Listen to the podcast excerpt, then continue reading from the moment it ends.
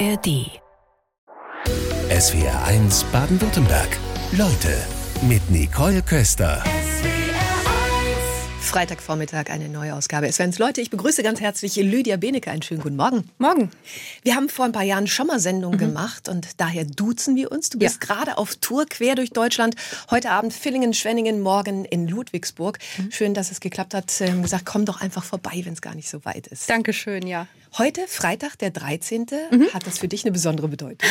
Ich bin ja überhaupt nicht abergläubisch. Im Gegenteil, ich nutze immer gerne so einen Tag, um dann nochmal auch über Social Media mal darauf aufmerksam zu machen, dass Menschen halt viele Überzeugungen haben, die irrational sind. Und das ist halt ein Hobby von mir. Ich bin auch in einem Verein der Gesellschaft zur wissenschaftlichen Untersuchung von Parawissenschaften, kurz GWOP. Und da engagiere ich mich schon lange dafür, Leute aufzuklären und ihnen zum Beispiel zu sagen, dass sie keine Angst haben müssen vor Freitag, dem 13. und auch nicht vor dem 13. Sitz ja. oder so, sondern das ist alles nur Aberglaube. Wobei, da gibt es ja wirklich Länder, die haben dann die 13. Reihe gar nicht das mehr. Ist oder so. im Hotel. Ich weiß. Das Stockwerk.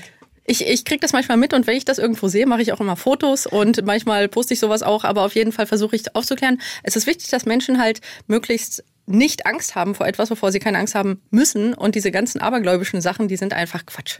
Hast du dich denn damit auseinandergesetzt, woher dieser Aberglaube Beispiel Freitag der 13. kommt? Also ich weiß, dass es da historische Gründe für gibt, aber für mich ist natürlich immer die Frage eher interessant, warum psychologisch betrachtet es solche Überzeugungen gibt, irrationale Überzeugungen. Und da gibt es natürlich Erklärungsmodelle.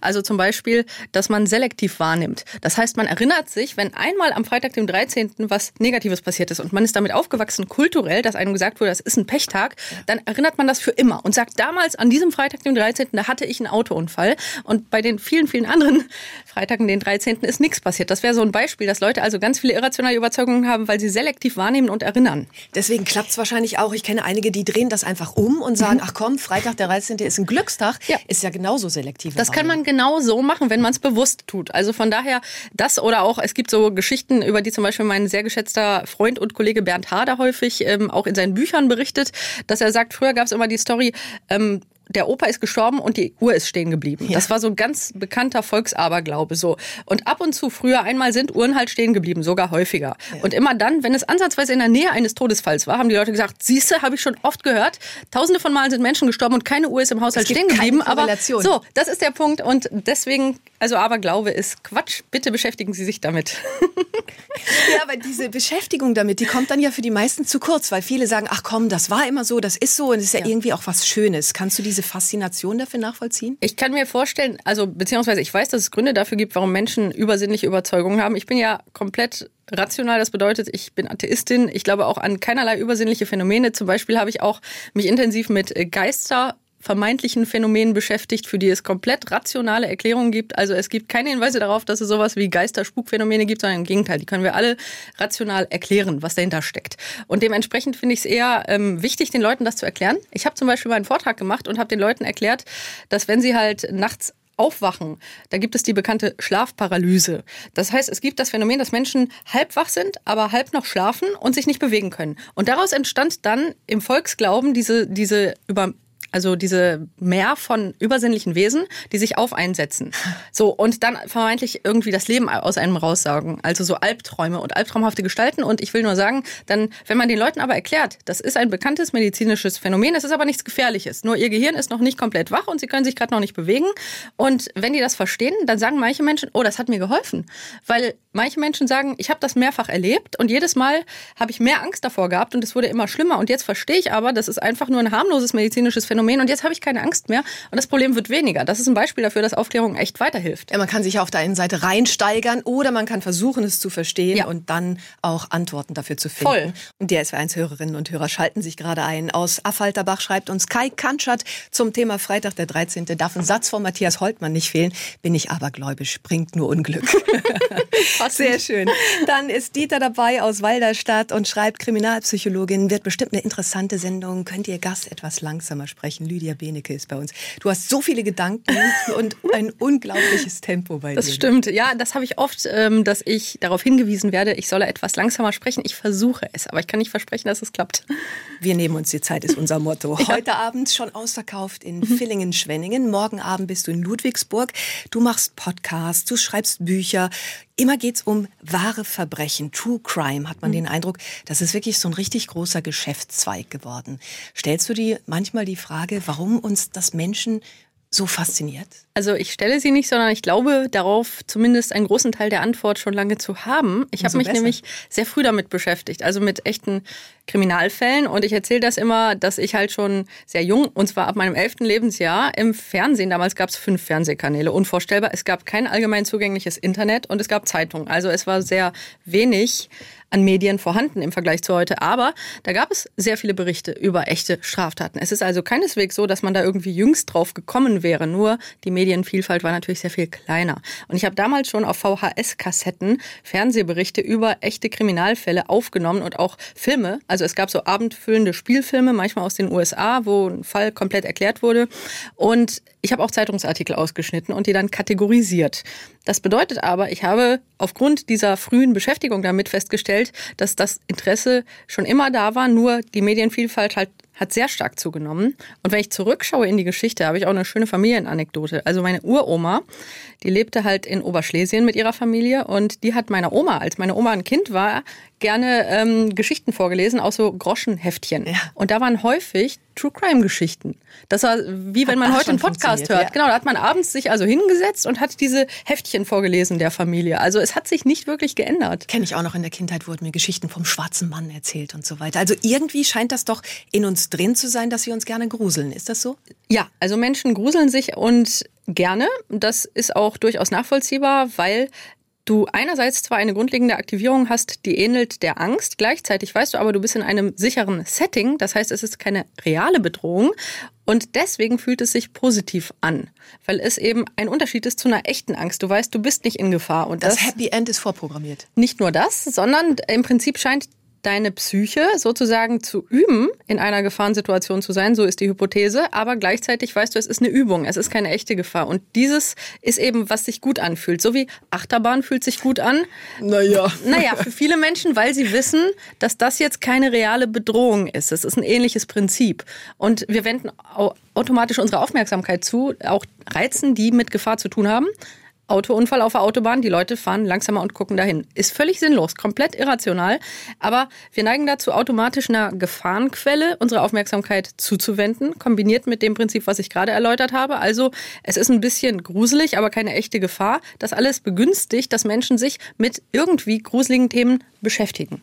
Mit wahren Verbrechen ist Lydia Benecke bundesweit auf Tour heute Abend in Villingen-Schwenningen, morgen Abend dann in Ludwigsburg. Wie können wir uns so einen Abend vorstellen? Was passiert da? Also ich nutze diese Vorträge, um Wissenschaft zu vermitteln, aber so, dass man sie halt gut nachvollziehen kann. Und dementsprechend gibt es da immer eine Theorie und einen Praxisteil. Und bei der Psychologie des Bösen, das war das erste Buch, das ich komplett alleine schrieb, da geht es eben um die Frage, was ist Psychopathie aus wissenschaftlicher Sicht und wie misst man das und welche Merkmale gehören dazu. Und dann erkläre ich das, zum Beispiel, was ist die Psychopathie-Checkliste nach Robert Hare und welche Merkmale werden da beschrieben. Und kurz gesagt geht es halt dann in dem Vortrag darum, dass die Psychopathie eine Mischung von Risikomerkmalen beschreibt und umso mehr dieser Eigenschaften ein Mensch gleichzeitig in sich stark ausgeprägt aufweist, desto größer ist die Wahrscheinlichkeit, dass dieser Mensch sich unsozial verhält. Und dann gibt's halt den Theorieteil mit ein paar Beispielen, wie das aussehen kann und dann eben nochmal Anwendungsbeispiele. Jetzt könnte ich mir vorstellen, die Herausforderung dabei ist, nicht zu wissenschaftlich zu werden, aber dennoch das Wichtigste kompakt zu vermitteln und mhm. die Spannung immer hochzuhalten. Wie ja. gehst du vor? Also ich habe da eigentlich nie eine bewusste Strategie gehabt. Ich habe es ehrlich gesagt einfach gemacht und es scheint zu funktionieren.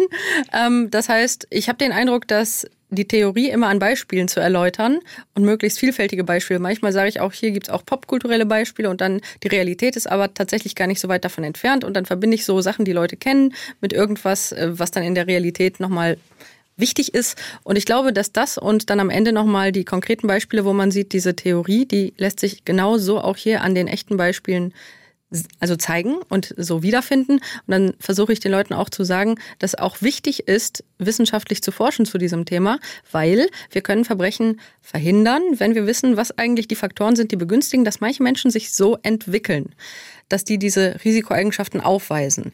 Und deswegen sage ich, dass es halt einen Sinn macht, dass wir da auch wirklich viel in Forschung investieren und auch in Prävention investieren und auch eben in die Behandlung von Menschen, die Sexualstraftaten begehen, investieren. Wir wollen jetzt nicht deinen ganzen Vortrag schon nee, vorwegnehmen, nee. aber trotzdem die Frage muss ich jetzt stellen, was ist denn so ein Hauptfaktor? Macht uns ja gerade total neugierig. Genau, also es gibt nicht einen Hauptfaktor, sondern es gibt je nach Fall unterschiedliche Risikofaktoren und zu meinem Job gehört es zum Beispiel, wenn eine Person eine Straftat begangen hat, zu schauen, welche Risikofaktoren waren bei diesem Menschen gegeben, die die Wahrscheinlichkeit erhöht haben, dass dieser Mensch die falsche Entscheidung getroffen hat, die er getroffen hat. Ich spreche jetzt mal von er, weil ich hauptsächlich mit Männern arbeite. Einerseits in einem Gefängnis, wo eben männliche Gefangene sind und einmal in einer Ambulanz für Menschen, die Sexualstraftaten begangen haben. In der Ambulanz habe ich hauptsächlich mit Männern zu tun, aber gelegentlich auch mit Frauen. Aber kurz gesagt, ähm, Kannst du auch ein gleichen Beispiel nennen, weil Beispiele machen es einfach mal so gut verständlich? Genau, also wenn ich jetzt mal bei Gewaltstraftaten bleibe, so. Ich arbeite in einer Gewaltstraftätergruppe in dieser bestimmten JVA und dort gibt es zum Beispiel Menschen, die gelernt haben, sehr früh erstens, dass Gewalt zu ihrem Leben gehörte, zum Beispiel, weil sie in einer sehr gewalttätigen Familie aufgewachsen sind und gleichzeitig gelernt haben, Gefühle, die ihnen wehtun, sehr schnell in Aggression umzuwandeln. Das heißt, wenn die sich hilflos fühlen, wenn die Angst haben, traurig sind, dann haben die gelernt, ganz schnell das in Wut umzuwandeln. Und irgendwann passiert das total automatisch. Es gibt diesen Spruch, geschlagene Kinder schlagen. Ja, also da ist natürlich nicht immer was dran. Die meisten Menschen, die geschlagen werden, werden nicht Gewalttaten begehen. Wichtig. Und eine Erklärung ist keine Entschuldigung, muss ich immer und immer wieder sagen. Wenn erwachsene Menschen sich entscheiden, Straftaten zu begehen und sie sind einsichtsfähig und steuerungsfähig, dann haben sie natürlich die Verantwortung für ihr Tun.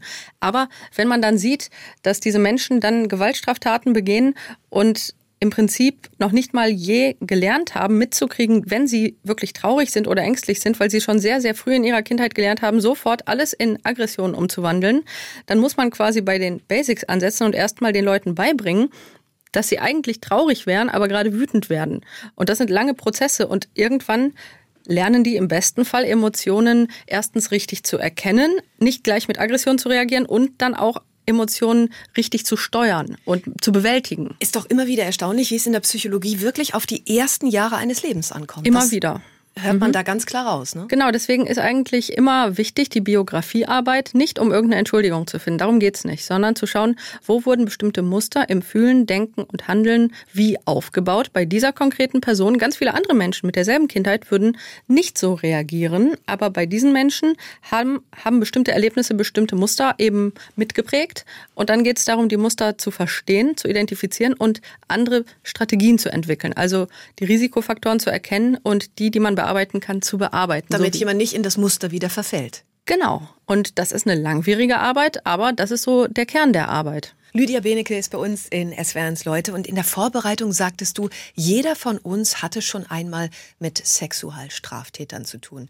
Ja, in der Zeitung von gelesen. Oder wie meinst du es? Nein, also ich weiß, dass Menschen da nicht drüber nachdenken, aber ich arbeite ja auch in einer Ambulanz für Menschen, die Sexualstraftaten begangen haben und die im Rahmen ihrer Bewährungsauflagen zu uns kommen. Wir haben einen Erwachsenenbereich und einen Jugendbereich. Denn auch Jugendliche können sich sexuell übergriffig verhalten, können auch Sexualstraftaten begehen und dementsprechend habe ich mit diesem ganzen Spektrum dort zu tun.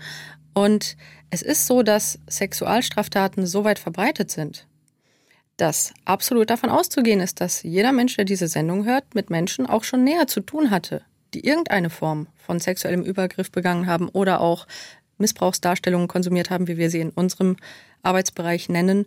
Und die meisten Menschen werden nie erfahren, wer diese Menschen sind, weil die sind unter uns. Die leben in unserer Gesellschaft und deswegen wäre es auch keine Lösung zu versuchen, so zu tun, als könnte man das ignorieren, sondern wir müssen halt einen Weg finden, als Gesellschaft damit umzugehen. Und das ist ja auch mein Arbeitsbereich, dass wir eben mit dazu beitragen, dass diese Menschen halt keine Straftaten mehr begehen. Aufklärung ist da ganz wichtig und Therapieplätze, aber eine Rückfallquote liegt da wohl bei 20 Prozent bei Sexualstraftätern.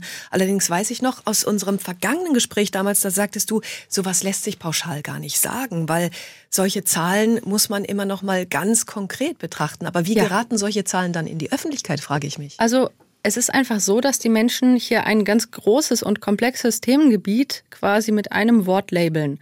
Und wenn ich gefragt werde, ja, wie ist das denn mit der Rückfallwahrscheinlichkeit, nehme ich immer ein Beispiel, mit dem Leute was anfangen können. Ich sage, wenn man jetzt fragen würde, ähm, wie oft sterben Menschen an Krebs oder wie gut kann man Krebs heilen, dann würde man ja auch sagen, na ja, das kannst du so pauschal nicht sagen, weil du müsstest ja gucken, welche Variante, in welchem Stadium, genau. wie ist der Gesundheitszustand. Wenn du ganz viele medizinische Variablen hast und sagst, ich habe die und die Mittel, dann kannst du für Fall X sagen, okay, in diesem Fall ist die Wahrscheinlichkeit so oder so. Genauso ist es mit Sexualstraftaten. Das heißt, das Feld ist riesig und es gibt halt Fälle, die sehr gut behandelbar sind. Es gibt viele Fälle, die sehr gut behandelbar sind, von denen erfährst du aber nie was, weil du wirst nie in der Zeitung lesen, Sexualstraftäter X seit 30 Jahren resozialisiert. Ich meine, die Schlagzeile gibt's halt nicht. Ja. Und das heißt, diese Fälle sind komplett unsichtbar und das ist die Mehrzahl der Fälle.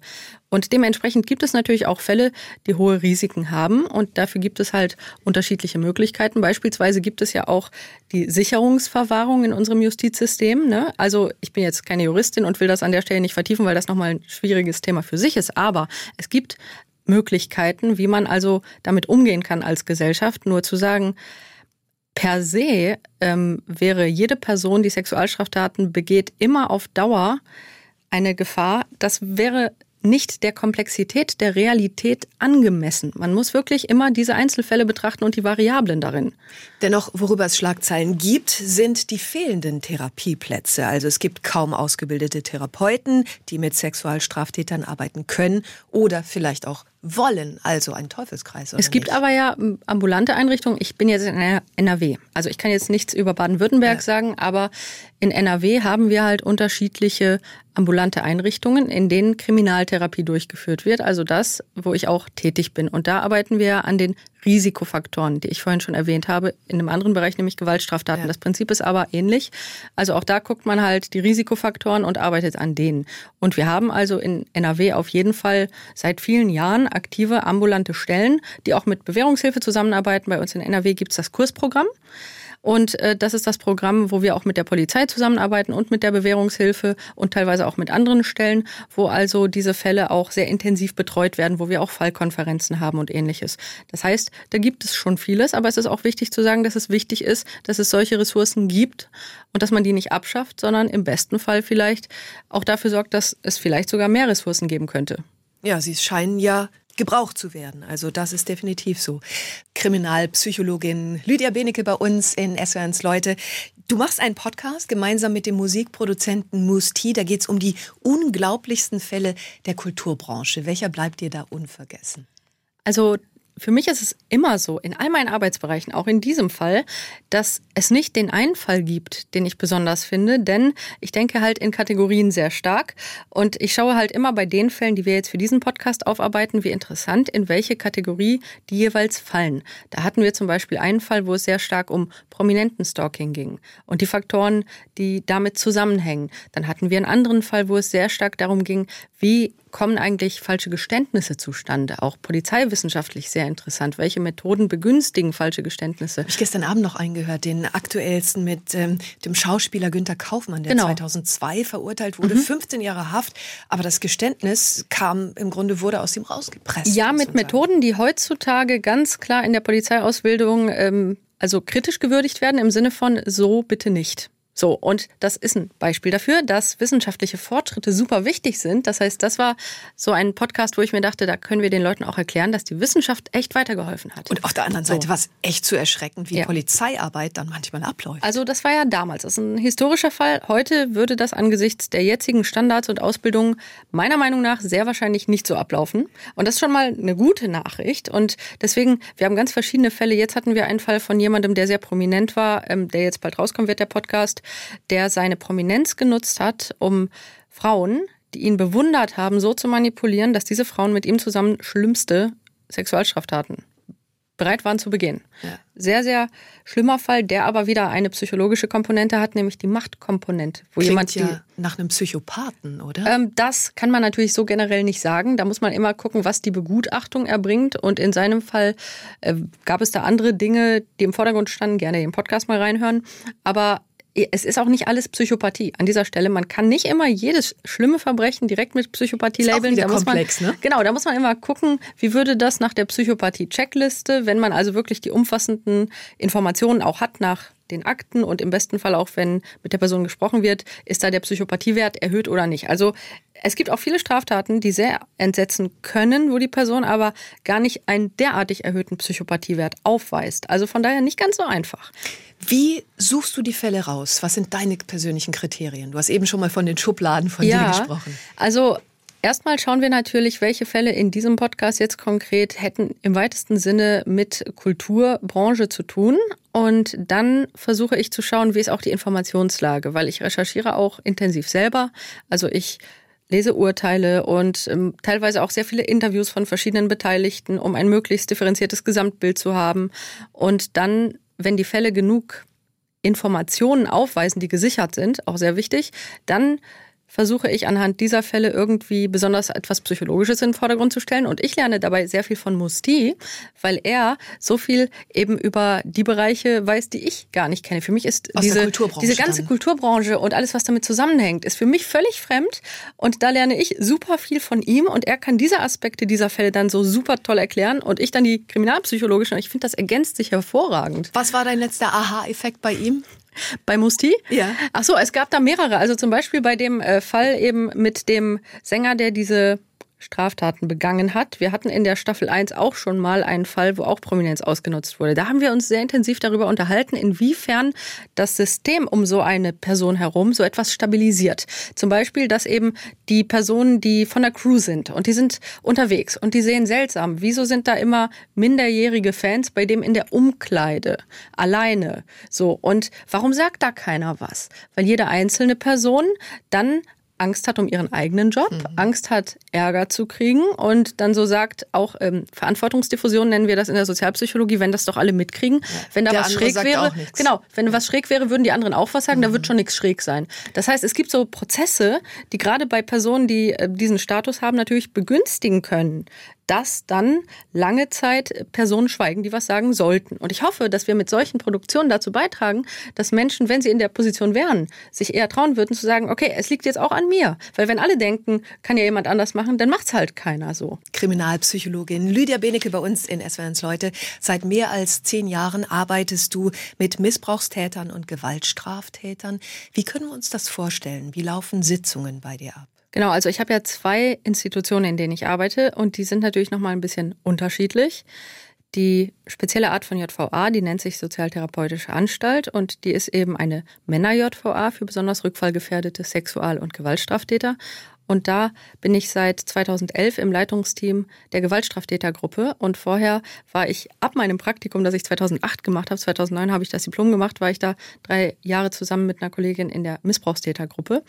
Und ähm, ja, in der JVA zum Beispiel Gewaltstraftätergruppe würde so aussehen, dass ich, wenn ich da reinkomme in die JVA, dass man zum Beispiel ein Personensicherungsgerät hat. Das ist so ein Teil, das so ein bisschen aussieht wie ein altmodisches Handy und das hat man dann am Gürtel und da könnte man sofort einen Alarmknopf drücken und dann würden natürlich die Menschen vom Vollzugsdienst sofort einschreiten, wenn mal irgendwas Gefährliches geschehen würde. Die Was? Täter vor dir, sind die gefesselt? Nein, nein, nein, nein, nein. Also ähm, die sind dort, äh, können die sich also frei bewegen und dann kommen die zum Beispiel in den Gruppenraum und dann sitzt du da mit zehn Männern, von denen viele versuchte und vollendete Tötungsdelikte begangen haben. Und da bin ich mit einem Kollegen zusammen, der männliche Kollege und ich, und dann mindestens eine Person vom AVD, vom Allgemeinen Vollzugsdienst. So.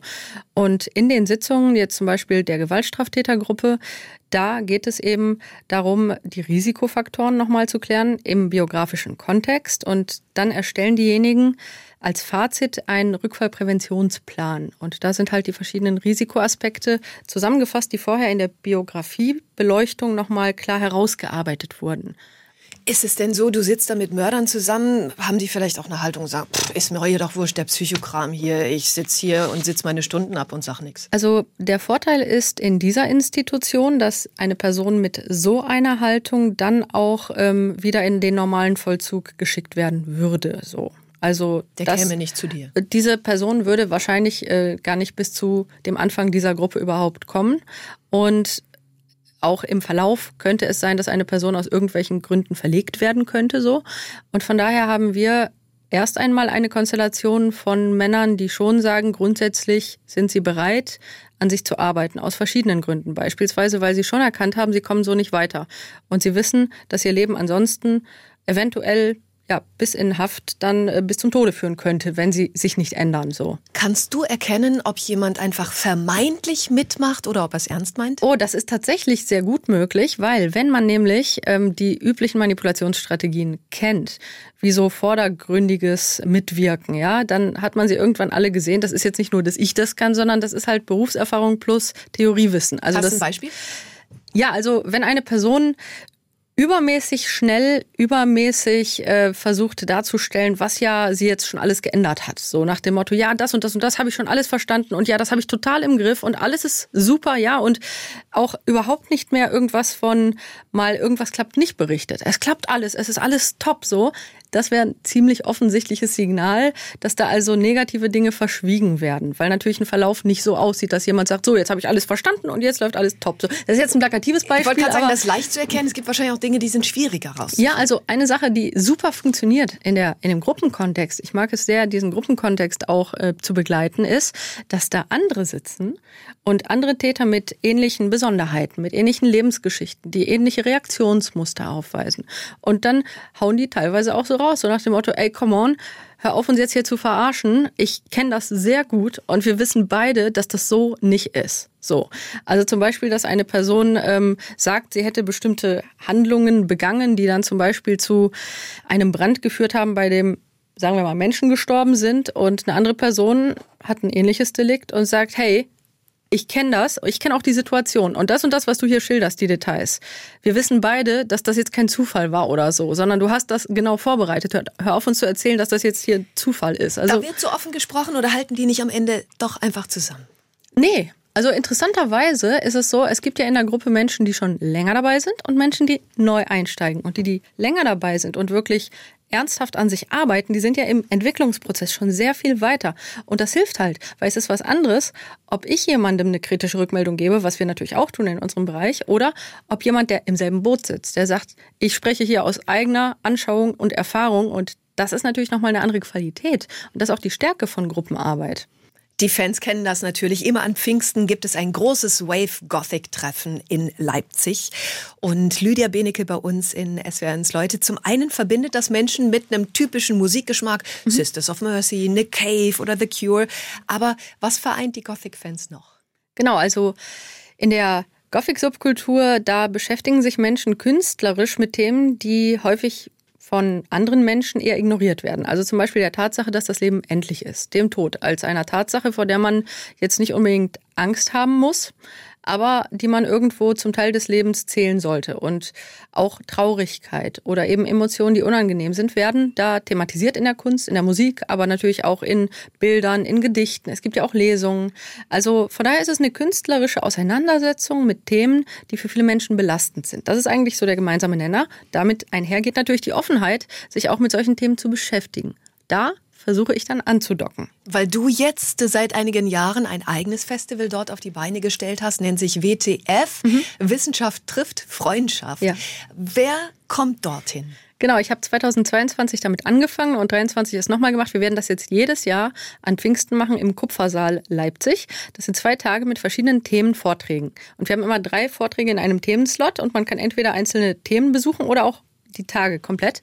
Und wir haben da zum Beispiel angedockt zum Thema düstere Themen eben der Tod. Da kam zum Beispiel eine sehr nette Referentin, die ähm, erzählt hat, wie in verschiedenen Kulturen mit dem Tod und mit Beerdigung umgegangen wird. Mexiko wird gefeiert. Genau, Bestattungsrituale. Warum gehen Menschen unterschiedlich, aber alle irgendwie doch bewusst mit dem Abschied um, mit dem Versterben? Ne? Das ist doch super interessant. Ne? Und wir haben dann zum Beispiel einen anderen Vortragslot gehabt, eben Spukphänomene, wo mir auch wichtig war, ein Phänomen nochmal aufzugreifen, das gerade aktuell auf YouTube zum Beispiel aufzufinden ist Ghost Hunting. Da laufen Leute durch äh, düstere Gebäude zum Beispiel, haben dann irgendwelche Kameras an und andererseits Geräte, mit denen sie Audioaufnahmen machen. Und dann hörst du ganz viel Rauschen und dann wird beispielsweise behauptet, in dem Rauschen würden irgendwelche Nachrichten sein. Und dann siehst du auf diesen Videos, wie dann zu dem Rauschen irgendein Satz eingeblendet wird. So, hilf mir, ich bin traurig oder so. Ja. Und wenn du dann den Satz eingeblendet kriegst, dann, dann, dann hörst du es. Und das ist aber ein psychologisches Phänomen, dass Menschen halt dann in dieses Rauschen selektiv glauben, etwas hinein zu interpretieren. Das ist ein bekanntes Phänomen. Es ist kein Geist. Es ist einfach psychologischer Mechanismus. Es gab früher diese Geschichten, lass die Platte rückwärts laufen und du hörst dann auch dasselbe was. Das Prinzip, dasselbe, so dass unser Gehirn automatisch versucht Muster zu erkennen und dann in diesem absolut nichtssagenden Rauschen irgendwelche Wortmuster sozusagen zu erkennen. Oder wenn du im Dunkeln rumläufst in so einem Haus, dann kann es halt sein, dass du sagst, oh, da hinten ist eine menschliche Gestalt gewesen, weil unser Gehirn auch da visuell dazu neigt, dann Muster irgendwo rein zu interpretieren, wo gar keine Muster sind. Also können wir über Wissenschaft lernen, unser Hirn auszutricksen? Wir können vor allem lernen, unser Hirn zu verstehen. Zum Beispiel, wenn ich durch so eine äh, düstere ähm, Schlossszene laufe, dann wird mein Gehirn mit großer Wahrscheinlichkeit auch Mustererkennung betreiben und dann werde ich auch denken, oh, da ist vielleicht sogar ein Gesicht oder so mhm. da hinten im ja. Schatten. Nur ich weiß, keine Sorge, das ist nur die Mustererkennung meines Gehirns. Das ist eine kleine Wahrnehmungstäuschung. Da ist gar kein Geist und das ist natürlich dann eine andere Art des äh, Interpretierens. Im Programm war dieses Jahr bei euch eine Friedhofsflüsterin. Genau, das noch nie gehört. Das war nämlich die äh, super nette Dame, die eben uns nahegebracht hat, wie Menschen eben mit dem Tod Ach, umgehen. Das ist sie, die Friedhofsflüsterin, super. Und wir haben aber ein sehr diverses Programm. Also wir hatten zum Beispiel auch jemanden von der Rechtsmedizin Leipzig, Markus Schwarz, der ist forensischer Entomologe und Ballistiker. Der hat also aus seinem Bereich erzählt. Ein anderer Freund, Thomas Kuhn von mir, ist Tatortreiniger. Und ich habe zum Beispiel aber auch einen Vortrag gehabt zum Thema Die Schöne und das Biest und Shades of Grey. Toxische Beziehungen in märchenhaften Erzählungen. Ja, das ist nochmal ein ganz anderes Thema. Du Kannst wahrscheinlich abendfüllend zu referieren. Wir haben, ja genau, wir haben echt viele Leute dabei, die aus vielen Bereichen richtig spannende Sachen beigetragen haben. Und das gefällt mir halt, dass also sowohl die schwarze Szene Szene dahin kommt, als auch die Allgemeinbevölkerung, die gar nichts mit schwarzer Szene zu tun hat. Und dann treffen sich die Leute da und lernen zusammen was. Das ist total cool. Was geht in gewalttätigen Kindern und Jugendlichen vor und wie soll die Gesellschaft mit ihnen umgehen? Lydia Benecke, diese Frage stellst du in einem anderen Podcast, nennt sich Der Fall. Wie geht ihr solche hochkomplexen Themen an? Genau, das ist ein sehr spannendes Podcast-Projekt, das ich zusammen mit der Psychologiestudentin Sarah Kolderhoff habe für Funk. Und wir laden manchmal auch Spezialpersonen ein. Also in diesem Fall hatten wir zum Beispiel einen Kinder- und Jugendpsychiater, den Jan Audeost, und der hat dann eben aus seiner Fachsicht uns versucht zu vermitteln, inwiefern man solche Taten eben einordnen kann. Bei anderen Themen, da mache ich quasi die Expertise, weil das dann eben mit meinen typischen Arbeits- und Fachgebieten zusammenhängt. Und da nehmen wir immer bestimmte psychologische Komponenten und versuchen die etwas vertiefend zu erklären, aber auch wieder so, dass man es gut versteht anhand von einem bestimmten Fall. Und das ist begleitend zu dem YouTube-Format der Fall, bei dem ich halt in einigen Folgen auch Hostin bin und dementsprechend ist da ganz viel auch Wissensvermittlung zu psychologischen Themen. Das ist ja wirklich ganz praktisch, dass es inzwischen über solche Plattformen dann auch zu vermitteln ist, dass man nicht nur an einem Ort zusammenkommt. Das mache ich nämlich in ganz äh, vielen Bereichen, denn ich glaube, man kann viele verschiedene Leute erreichen. Zum Beispiel, ich war überrascht, es gibt Twitch, das kannte ich früher gar nicht. Ich bin 40, sorry. Und bei Twitch kann man live eben Leuten beim Diskutieren zuschauen und im Chat interagieren, so ähnlich wie jetzt hier. Und da haben wir nämlich zu dem WTF-Format den WTF-Talk. Talk. Der WTF-Talk auf Twitch. Alle zwei Wochen treffen wir uns da in einer Runde und diskutieren halt wissenschaftliche Themen. Ist toll, dann mit den Leuten zu interagieren und das hinterher auch als Podcast und YouTube-Format wieder rauszuhauen. Das heißt, man kann so viel Wissensvermittlung über so viele Kanäle auch nutzen für verschiedene Zielgruppen. Das finde ich großartig. Und dir werden ja immer wieder auch persönliche Fragen gestellt. Zum Beispiel eine ganz vorne, ob dir besondere Straftäter in Erinnerung bleiben. Ja. Gibt es da Fälle? Ich könnte mir schon vorstellen. Also ich kann mich unheimlich gut an eigentlich alle meine Fälle erinnern. Das ist so eine Spezialbegabung von mir. Aber ein Fall, der mich sehr geprägt hat, das habe ich auch immer wieder reflektiert, war einer, wo ich noch Praktikantin war 2008. Da habe ich also als Praktikantin am Ende meines Studiums in der Sozialtherapeutischen Anstalt eben mitgearbeitet und die betreuende Psychologin war für einen jungen Mann zuständig und der war genauso alt wie ich. Wir waren beide Mitte 20. Und das war schon mal so ein, wow, ich sitze hier als Praktikantin und er sitzt da als Straftäter. Und seine Lebensgeschichte war für mich ein Beispiel für die Komplexität meines Arbeitsbereiches. Der ist nämlich als Junge in einer sehr schwierigen Familiensituation aufgewachsen. Die Mutter hat ihn vernachlässigt und sein Bruder. Und dann kam ein Mann in die sozioökonomisch benachteiligte Gegend. Und diese Gegend, in der er aufgewachsen ist, erinnerte mich an die Gegend, in der ich aufgewachsen bin. Ich bin nämlich auch in einem Hochhaus in so einer Problemgegend du sagst, aufgewachsen. ich gerne Ghetto dazu. Ja, oder? ich nenne es immer Ghetto, genau. Und wir hatten also eine ganz ähnliche Ausgangssituation. Ich hatte eine alleinerziehende Mutter, die viel arbeiten musste. Er hatte eine alleinerziehende Mutter. Wir waren beide in so einer Hochhausgegend. Und in seiner Hochhausgegend kam ein Mann, der dann sich dargestellt hat als jemand, der gerne helfen will ehrenamtlich und der mit den Kindern ehrenamtlich Betreuung durchführt. Dieser Mann war ein pädosexueller Straftäter, der das systematisch genutzt hat und wusste, da sind Kinder, die sind auch emotional sehr bedürftig und dieser junge Mann, der bei uns saß, wurde seit seiner frühen Kindheit von diesem Täter schwer missbraucht, aber auch auf eine Art manipuliert, dass ihm beigebracht wurde, das sei normal, das sei richtig, sich so zu verhalten. Der kannte nichts anderes. Das war also für ihn sein Vater. Der ist letztendlich de facto bei dem eingezogen. Wie ja, krass. ja. Ja. Und der hat dann selber als junger Mann angefangen, Jungen zu missbrauchen auf dieselbe Art, auf die er missbraucht wurde. Und er kam bei uns an und hatte überhaupt kein Problembewusstsein, weil das war die Normalität in seiner Welt, die er kannte. Er kannte nichts anderes. Und dann nach und nach, das hat lange gedauert. Ist so ihm- jemand therapierbar? ja, das war so krass. Dem ist immer mehr klar geworden. Das hat natürlich alles lange gedauert. Ich muss das jetzt zusammenfassen.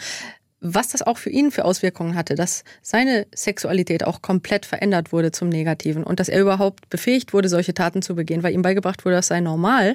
Und er hatte auch viele psychische Probleme und sein Bruder, der hat keine Taten begangen, der war aber sehr schwer depressiv und auch suizidal. Und nach und nach haben die beiden, während also dieser Mann bei uns war, Ja. verstanden, dass das die Auswirkungen sind des systematischen Missbrauchs. Am Ende haben also beide sich entschieden, ihren Täter anzuzeigen. Also unser Täter saß noch bei uns und hat seinen Täter angezeigt mit seinem Bruder zusammen. Und ich war damals auch mit der Psychologin, die den Fall betreute, auch auf Wunsch des Mannes hin, weil ich von Anfang an den Fall mit begleiten durfte. Obwohl ich erst Praktikantin war, war ich mit bei der Gerichtsverhandlung. Und das ist so ein Beispiel für die Schwierigkeit. Ähm, Also dieser Mann war Opfer und Täter. Gleichzeitig. So. Ja. Und ja, dieser Fall Zeit hat mich sehr geprägt. Komplexität des Berufs. Unsere Zeit ist leider abgelaufen. Wir könnten noch stundenlang weitersprechen. Heute Abend geht's weiter in Villingen-Schwenningen, Mhm. Ja. morgen in Ludwigsburg, in Baden-Baden bist du auch noch. Ich sag herzlichen Dank für den Besuch heute in SWN's Leute. Danke. SWR 1 Baden-Württemberg. Leute, wir nehmen uns die Zeit.